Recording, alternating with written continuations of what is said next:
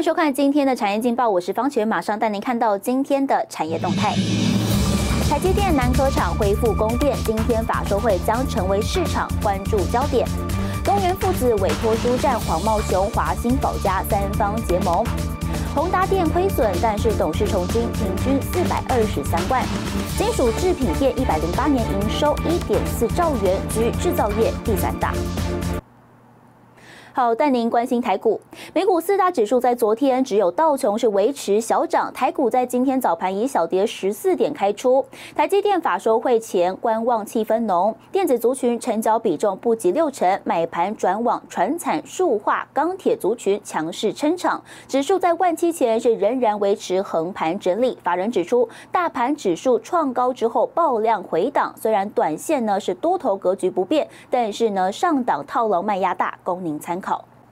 好，接下来请看今天的财经一百秒。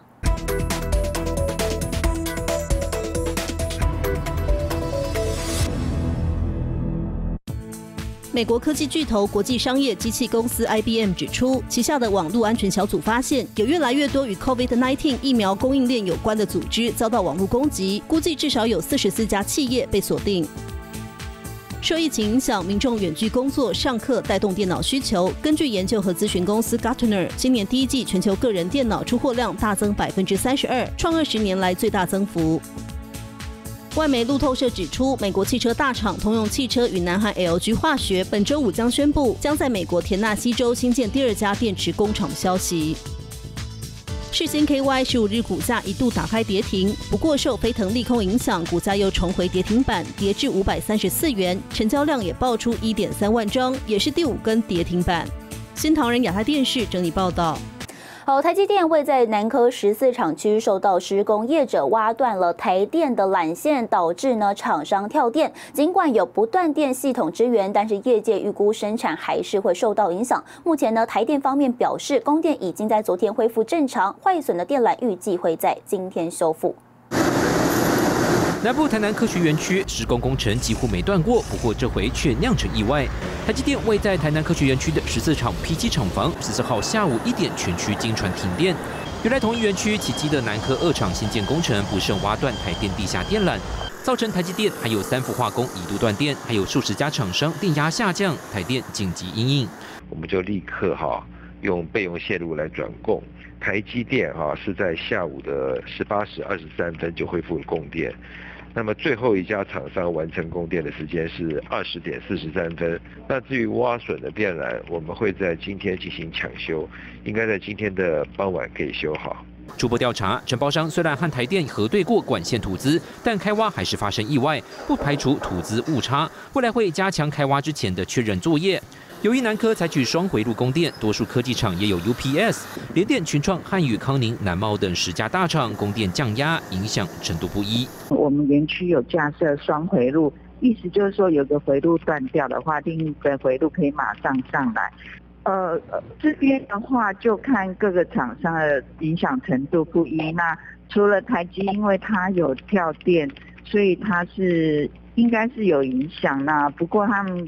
公司会统一的回答，像联电是跟我们回报他们影响了，啊，其他有压降的厂商的话是有有大概是有 UPS 在挡啊，那可是也也会稍微有影响。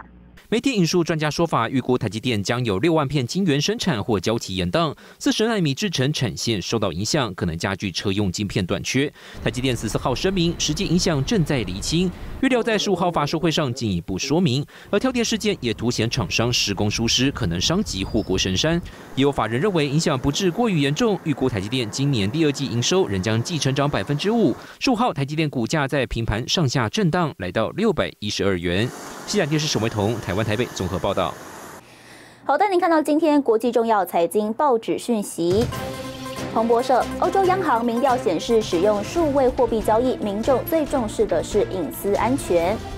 金融时报，日本首相菅义伟将会率团访问美国，美国积极寻求日方联合公开挺台声明。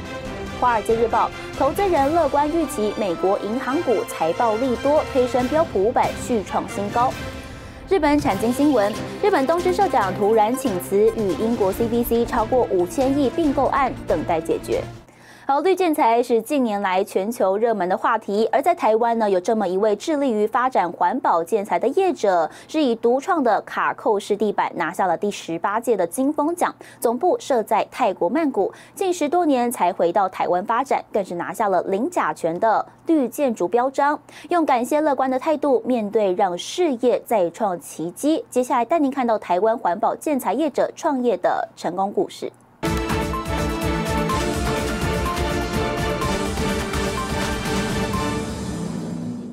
张文义是致力于环保建材，自行研发有产品专利。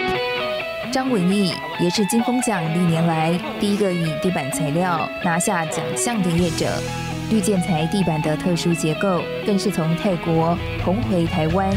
刚好我在欧洲德国展的时候，外贸协会那邀请我回台湾，他没有看过我们这样的地板，我们的地板做了三毫米的。卡扣式，那早期是最薄做了七毫米。其实，在外贸协会找上门之前，张文义在泰国已有知名度。泰国当时是有很多的日本投资站在最前端，跟欧美，还有它的观光旅游非常普及。那我跟我太太就毅然决然说，那我们去客人的建议，那我们就。一起去那边打拼。张文义和妻子首先面临的考验就是当地的文化和语言。那就唯有靠自己去自修，就是这样的不断的跟人家沟通，去记录，到处去找人去谈话。在没有网络的年代，张文义靠着电话和实际拜访，开创一张又一张的订单。但金融海啸加上合伙人侵占，让张文义的事业从高峰跌入谷底。其实最大的动力感恩，今天他们没有这样子打压我，或者是侵占我，我今天还没有动力想到自创品牌，也不会想要更突破自己。他常常跟我讲，我研发这个产品是为了人们的健康。所以我觉得他是为这个社会在做贡献。那对于他的朋友言而有信，他只要讲出来的话，他一定会做到。常年旅居海外，张文义被妻子想回台湾陪伴父母的孝心感动，以及外贸协会的邀约，决定把绿建材地板材料从泰国带回台湾，延续发展。耐磨地板、实木地板，甚至于传统的瓷砖业。都一定要走向绿建材这个标章，在未来的市场才有一定的竞争力。我们有技术研发团队，一条龙经过的零甲醛的一个依据测试跟申请，才拿到这样的一个一个一个绿标章。年近六十岁的张文义，大半辈子投入环保领域。如果创业能再重来，张文义笑着说，还是会选择这条路。这是我的喜欢的一个项目，那啊一直以来还是不会变，重新来还是不会变。但是呢，从夫妻两人到整个团队，公司规模逐渐扩大。张文义坚持以稳扎稳打的模式进军全球环保建材市场。